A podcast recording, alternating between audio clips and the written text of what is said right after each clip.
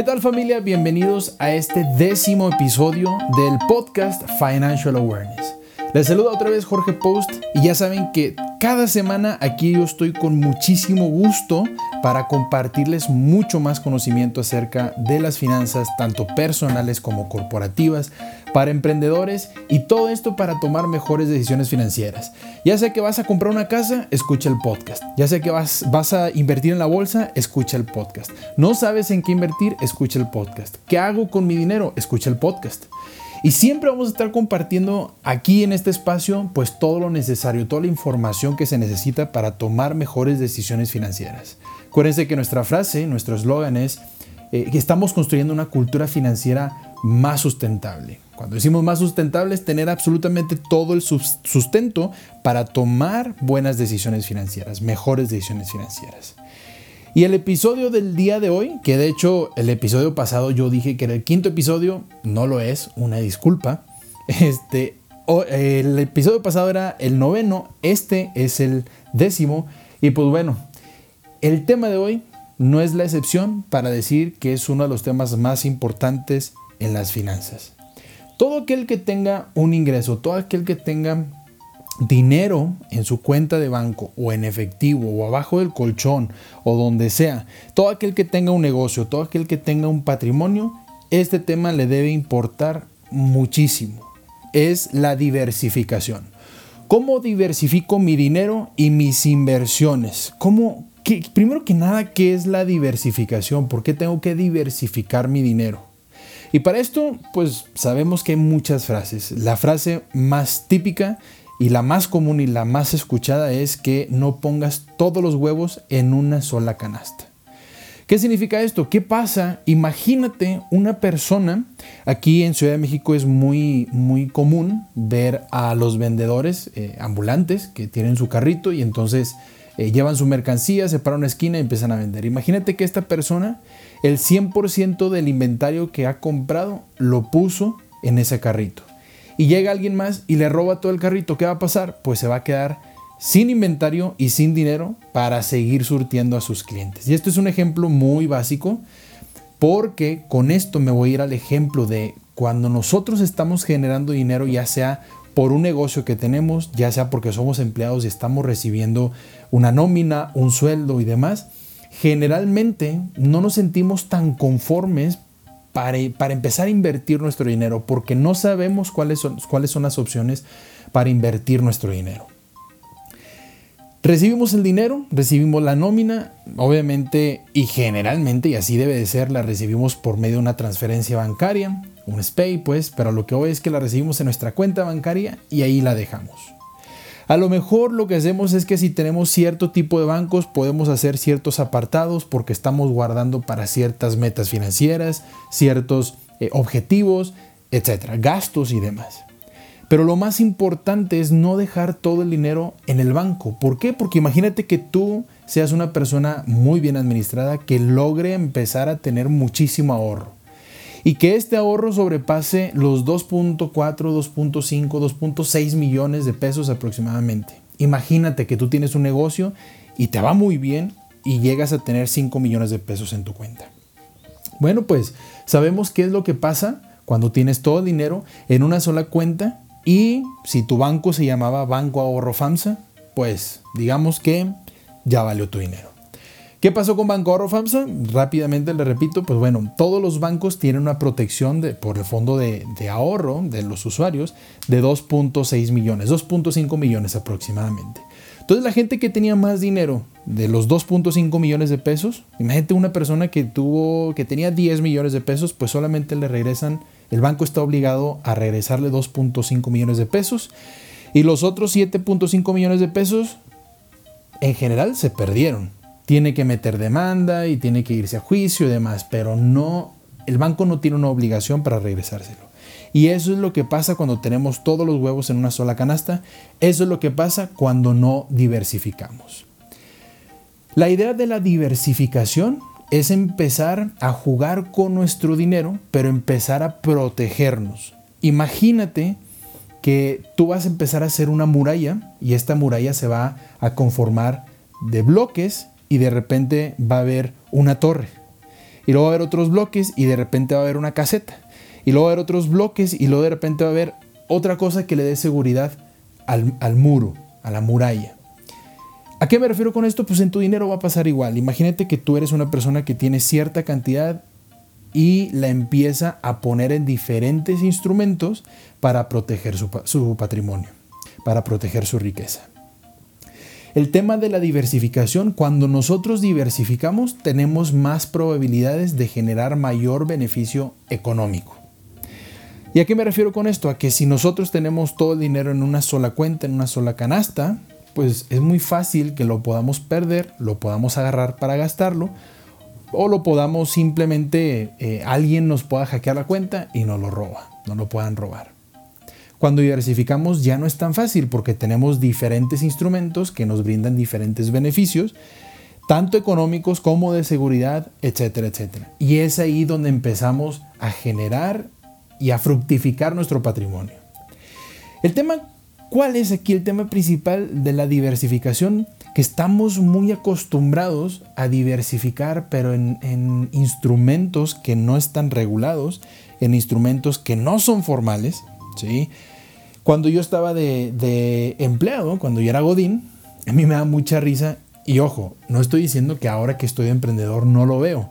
También lo sigo viendo. El tema es que ya lo veo un poquito diferente, porque me ha tocado conocer otras personas que, se preocupan por su negocio y que, bueno, tienen ciertas estrategias, pero el punto es que cuando yo estaba de empleado me daba mucha risa ver a mis compañeros, mis compañeros empleados, invertir entre comillas, según ellos era invertir, ahorrar o invertir en las tandas, en esquemas piramidales y estaban muy de moda y siguen estando de moda en eh, las quinielas, qué equipo va a ganar, que si es de fútbol, fútbol americano, básquetbol, había para todo.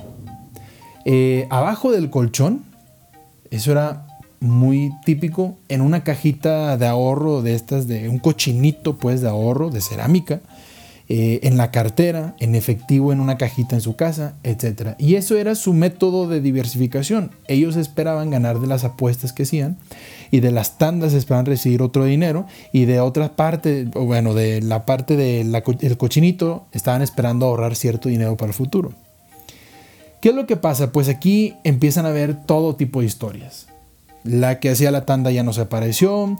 Eh, mi tía que estuvo en, cierta, en cierto esquema piramidal la robaron. Este, yo conocí, inclusive les voy a contar rápidamente la historia de una persona. Cuando yo estaba chiquito nos ayudaba una persona. Eh, una, era una señora, pues yo, yo también estaba muy chiquito, pero una señora de, que nos ayudaba con la limpieza y entonces ella nos contaba que su papá le iba muy bien. Recibía dinero en efectivo y en dólares. Le pagaban, en dólares porque trabajaba en Estados Unidos. Y cada vez que llegaba a la casa de esta señora, el señor lo que hacía era agarrar los fajos de billetes y los ponía en una cajita arriba del ropero. Y así lo hacía, y así lo fue haciendo durante toda su vida.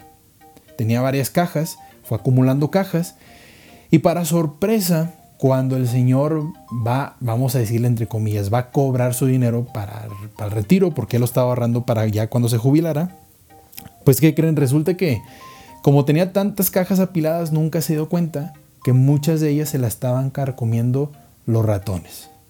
Las cajas y los dólares también se los carcomieron. Y entonces, ¿qué le quedó para su retiro? Nada más el triste recuerdo. Bueno, una parte en dólares y el triste recuerdo de haber trabajado toda su vida y no haber puesto su dinero en un instrumento formal. Ese es el tema de la, de la diversificación. Estamos acostumbrados a diversificar, pero en, en en instrumentos que no son tan, tan, bueno, que no son formales y que no nos brindan esta protección y esta seguridad para que nosotros no perdamos el dinero, etc. Ahora, vamos paso a paso. Les voy a compartir, primero que nada, vamos, les, voy a compartir, vamos a ver cómo podemos diversificar nuestro dinero. Y esto es muy importante, ¿por qué? Porque tenemos que saber en qué estamos diversificando, cómo diversificar y en dónde estamos poniendo nuestro dinero. Entonces, primero vamos a ver una estrategia, una estrategia de diversificación. Que ojo, esta estrategia es una de las más comunes o más conocidas que existen. Y me voy a ir por esta porque a lo mejor hay gente que nos está escuchando que no tiene tanto conocimiento financiero, no tiene tanta práctica y entonces necesita empezar por lo, por lo básico. ¿no? Esta estrategia se llama, o le dicen, el 50-30-20.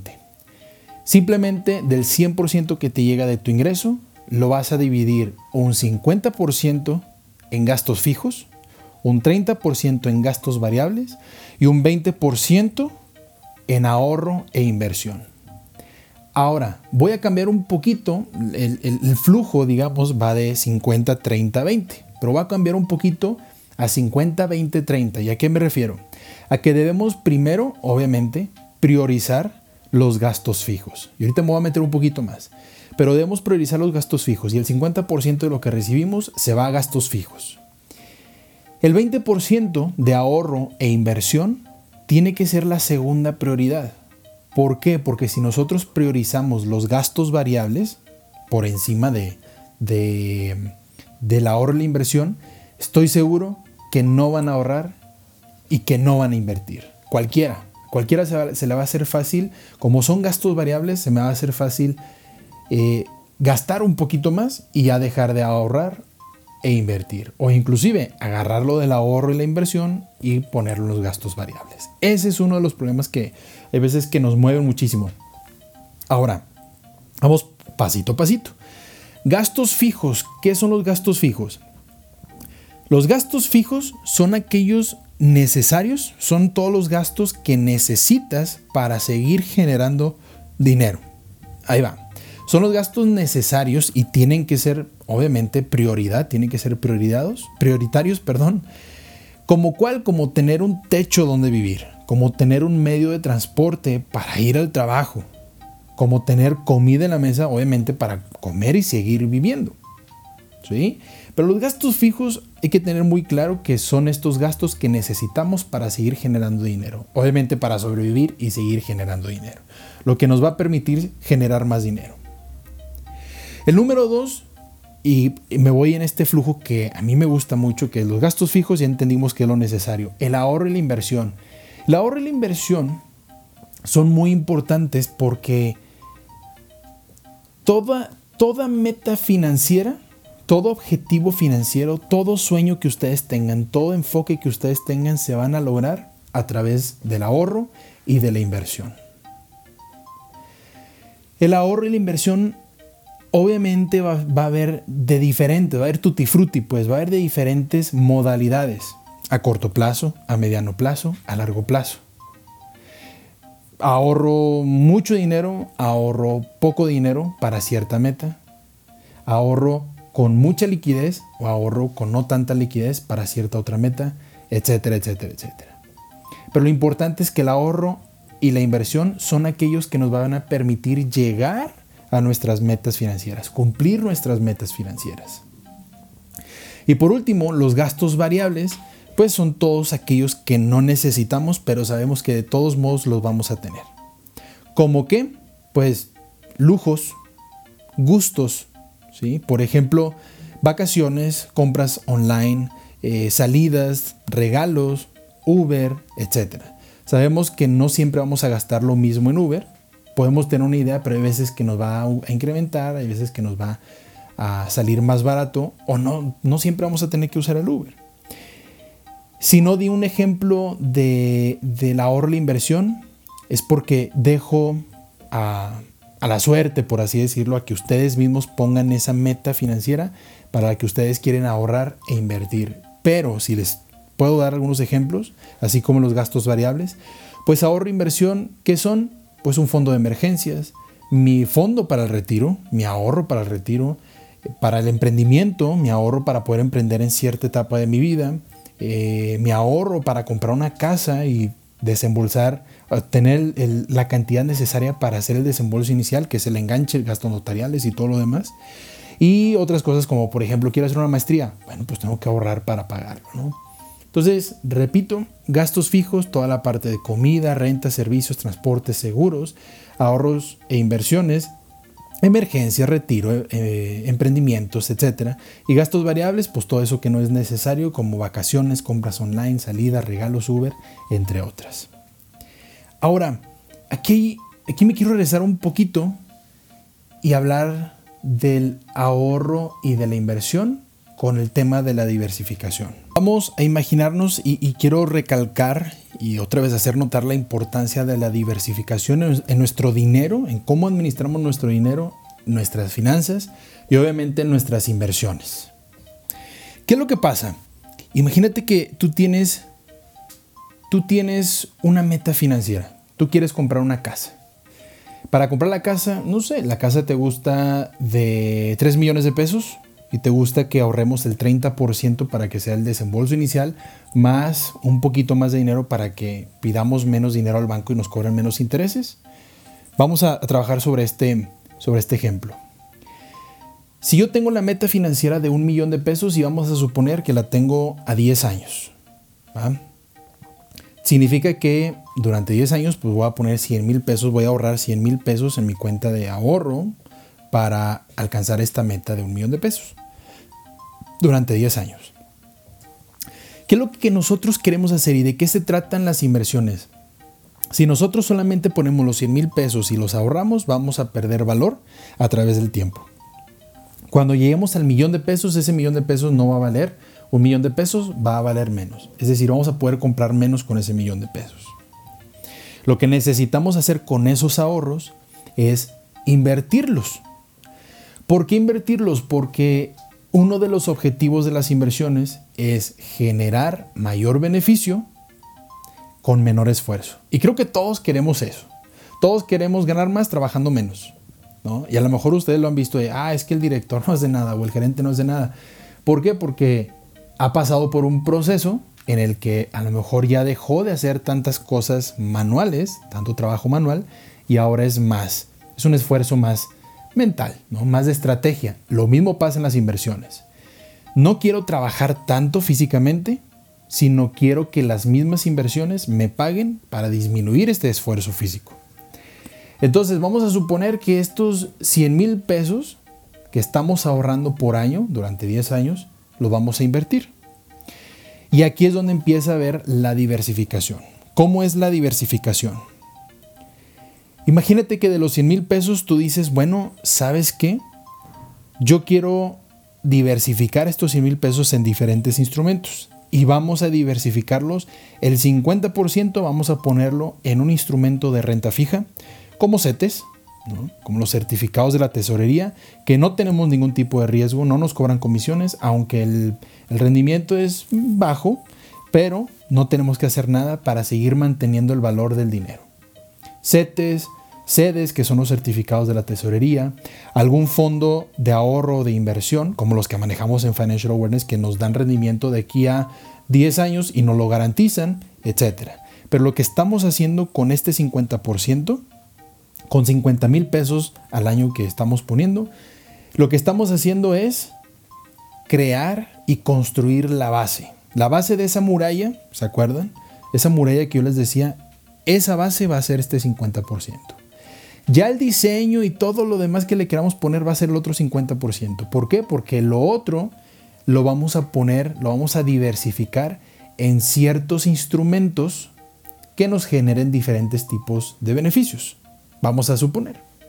Imagínate que ya dijimos que el 50% se va a algo de renta fija y el otro 50% lo vamos a dividir, el 30% vamos a comprar acciones por medio de una casa de bolsa, el otro 20% vamos a comprar fibras, que son eh, fideicomisos de bienes raíces, todos estos espacios como lo que ustedes pueden ver en, de las fintech, de crowdfunding y crowdlending y todo, todo ese tipo de, entre comillas, fibras, que no tal cual son fibras, pero sí se manejan, de comprar un pedacito del desarrollo de la construcción que están haciendo.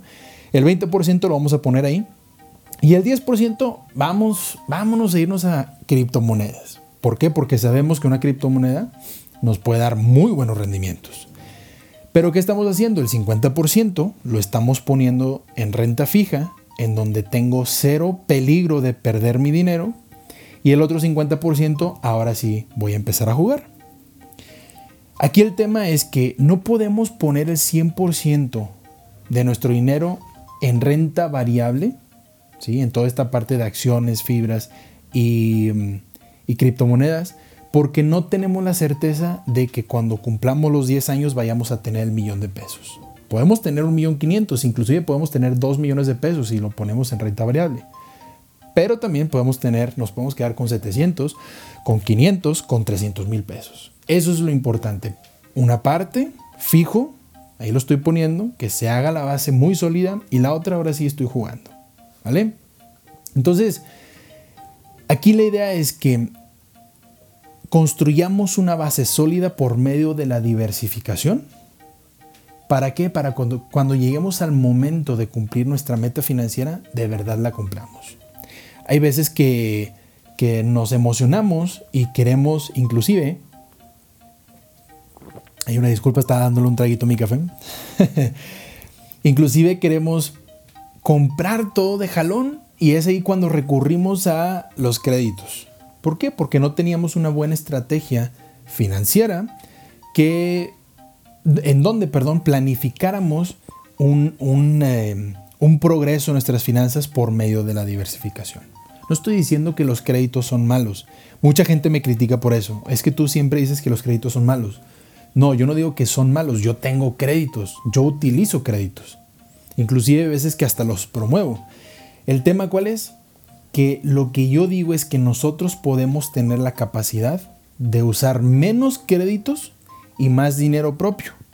¿Para qué? Para que ese método de capitalización nos genere mayor beneficio. ¿A través de qué? Pues de la diversificación. Y aquí podemos tener dos planes, dos, dos perspectivas. Cuando nosotros diversificamos en diferentes cosas para llegar a una meta, que es lo que estábamos hablando ahorita, es decir, utilizar diferentes instrumentos para llegar a una meta en común. En este ejemplo anterior yo decía, ¿qué tal si nosotros queremos comprar una casa y queremos ahorrar un millón de pesos para comprar una casa de 3 millones donde demos el 30%? este, del valor de la casa y entonces utilizamos diferentes, diversificamos en diferentes instrumentos para llegar a ese valor que nos corresponde a la casa. Esa es la primera perspectiva. La segunda es simplemente diversificar para alcanzar diferentes objetivos, diferentes metas financieras. ¿Y a qué me refiero con esto? Ahí va, les voy a contar mi historia. Cuando, cuando yo empecé a generar ingresos, que bueno, Siempre generé, pero no siempre ahorré, ni invertí, ni tenía las mejores estrategias financieras. Pero por ahí de los 24 años, cuando empiezo a generar buenos ingresos, empiezo a salir de deudas, etc. Entonces empiezo a hacer una, una diversificación de mi portafolio de inversiones, pero todos, absolutamente el dinero, siempre, en todo momento, tenían a dónde ir. Es decir, todos los pesos que tenía ahí tenían un lugar. Tenían un nombre, un monto y un plazo. Y entonces en cierto nombre o en cierto concepto yo tenía la maestría y en el otro tenía salir de deudas y en el otro tenía eh, irme de viaje y en el otro tenía la remodelación de la casa y en el otro tenía y tenía varios conceptos financieros. ¿Y esto qué me permitió? Que bueno, utilicé diferentes herramientas, utilicé CETES, utilicé eh, la bolsa de valores en la parte de acciones, utilicé supertasas, que a mí me gusta promoverlo mucho, eh, utilicé, ¿qué más utilicé? La caja de ahorro de la empresa, este, utilicé el invertir en un negocio, el emprender, no tanto emprender porque no emprendí al 100%, pero era, tenía un Airbnb, la verdad es que había mucho flujo efectivo. en acciones también, bueno, propias de la compañía, pues también lo utilicé y demás. Pero cada uno utilizaba una, estrategia diferente. Por ejemplo, yo sabía que la, maestría yo la necesitaba pagar y tenía un monto exacto para pagarla y también las deudas. Y entonces yo utilizaba CETES. ¿Qué pasaba? Pues que si yo tenía cierta acumulación de dinero, lo ponía en cierto, en estos, bueno, estas alternativas de inversión de fijo, de renta fija, y entonces yo no seguía generando dinero, yo no perdía, no tenía que preocuparme, y de eso pagaba mis deudas y pagaba la maestría. Como no tenía que pagarlas cada día, pues lo dejaba un mes, a tres meses, a seis meses, a doce meses, y entonces me generaban rendimiento. ¿Qué hacía? Pues si yo le ponía, voy a decir un número, si yo le ponía 100 mil pesos, al final del año tenía 108 mil pesos, ah bueno, y era, esos 8 mil ya era una mensualidad de la maestría que yo no tuve que trabajar. Había otras cosas, por ejemplo, del Airbnb, lo que sacaba de dinero, lo metía en las acciones. ¿Por qué? Porque ese dinero yo no lo necesitaba. Entonces yo podía jugar con él. Si lo perdía, está bien, no pasa nada. Si ganaba, pues qué mejor. Entonces, esto es, es, es importantísimo de saber y de aplicar para con tu negocio, tu vida, lo que tú quieras. Ahora, ¿cómo aplicaría esta estrategia de, de 50, 30, 20 que estábamos hablando hace un ratito? Eh, del 50% en gastos fijos, 30% en gastos variables y el 20% ahorro inversión. Pues imagínate que tú tienes un ingreso de 15 mil pesos, porque para esto no importa si tú tienes un ingreso alto o bajo. De hecho, no importa mucho los números, importan los hábitos. Cuando tú tienes un ingreso de 15 mil pesos, el 50% lo vas a poner en gastos fijos, que son 7 mil 500 pesos. Una persona que gana 15 mil pesos, ojo, no estoy diciendo que todos, ¿sí? Y de hecho, estoy, estoy generalizando, aquí me estoy atreviendo a generalizar. 15 mil pesos más o menos es, y por favor que nadie se me sienta, pero más o menos es el, eh, el ingreso de un recién egresado. Depende de la zona, depende del nivel de estudios, depende de lo que estudiaste también, depende de la empresa donde trabajas y todo. Pero al final yo me estoy imaginando que una persona, y ojo, aquí estoy hablando y los estoy haciendo responsables a los siguientes que voy a decir. A las personas solteras, por ejemplo. Solteras, sin hijos, sin compromisos, sin absolutamente nada de nada, inclusive que no pagan renta. Bueno, tienen 7.500 pesos para gastárselos fijos. Ayúdenle a sus papás a pagar la, la luz, los servicios, el agua. Cómprense un seguro, ahorita que pueden. Un seguro que, que sea un gasto fijo y más bien va a ser una inversión fija. Pero háganlo y ya los estoy haciendo responsables. Háganlo porque cuando tengan hijos, porque cuando se casen, porque cuando quieran comprar una casa, ahí sí van a tener otros gastos que les van a pegar fuerte. Ahora, repetí, repito, perdón, y como le dije al principio, al final ahorro inversión viene en la segunda parte, o en el segundo paso, que es el 20%, pues aquí todavía tienen 1.500 para ahorrar y 1.500 para invertir. Este es el 20% de 15 mil pesos. O bueno, es el 10 y el 10. Entonces, 1.500 eh, en ahorro, ¿en qué lo pueden ahorrar? Ahorrenlo ahí como un fondo de emergencias. Traigo carro, pero ya sé que me va a tocar el, el, el mantenimiento en ciertos meses. Ahorro para el mantenimiento, para que no me descapitalice otras cosas. Ya sé que me toca mm, ¿Qué les gusta? Eh, estoy estudiando una maestría y me toca pagarlo, la inscripción o los libros o lo que sea, pues entonces empiezan a ahorrar. Un fondo de emergencias, un fondo, eh, un fondo que les permita que en el mediano o largo plazo se puedan ir de vacaciones y no se tengan que descapitalizar, o que puedan adquirir otro carro, comprar otro carro, una casa, lo que sea. Y la parte de las inversiones es lo mismo. Si yo les puedo recomendar algo, el ahorro déjenlo a corto plazo y las inversiones a largo plazo. Y por último vienen los gastos variables. Ahí sí, tienes 4.500 pesos, 1.250 pesos, no, perdón, 1.175 pesos aprox. Eh, por semana que te puedes gastar en lo que tú quieras. En tu Uber, en tu comida, en tu Amazon Prime, en lo que tú quieras. Ahora, 4.700, perdón, 4.500 pesos sí es bastante. Los gastos variables no son necesarios, acuérdate. Eso que viste en Amazon no es necesario, eso que viste en Shine no es necesario. Ese Uber, pues no es necesario que salgas tampoco, ni que te vayas a cenar todos los días a cierto lugar. Entonces, es así como funciona. Y al final, déjenme les, les platico, les doy un ejemplo de qué pasa cuando, cuando yo me aplico, y como les digo, más allá de los números son los hábitos. Y si yo me aplico, imagínense estar ahorrando e invirtiendo 3 mil pesos mensuales, así como se los dije en este ejemplo de los 15 mil. Cuando yo ahorro, invierto 3 mil pesos mensuales, imagínense utilizar un instrumento como CETES que nos paga el 5% eh, anual de rendimiento. ¿Es poco? Sí, sí, es muy poco. Lo único que vas a hacer es no perder el valor de tu dinero en el tiempo. Es decir, te van a cubrir de la inflación. Pero estos 3 mil pesos mensuales, vamos viéndolo a mediano o largo plazo, en 5 años tú vas a tener 198 mil pesos, 200 mil pesos. Imagínate 5 años atrás, ¿sí? que hubieras empezado y ahorita llegaste a este día. Y que alguien llegue, imagínate que yo llego y te digo, fulanito, fulanita, aquí están los 200 mil pesos que ahorraste, utilízalos para, los que tú, para lo que tú quieras. ¿cómo te caerían 200 mil pesos?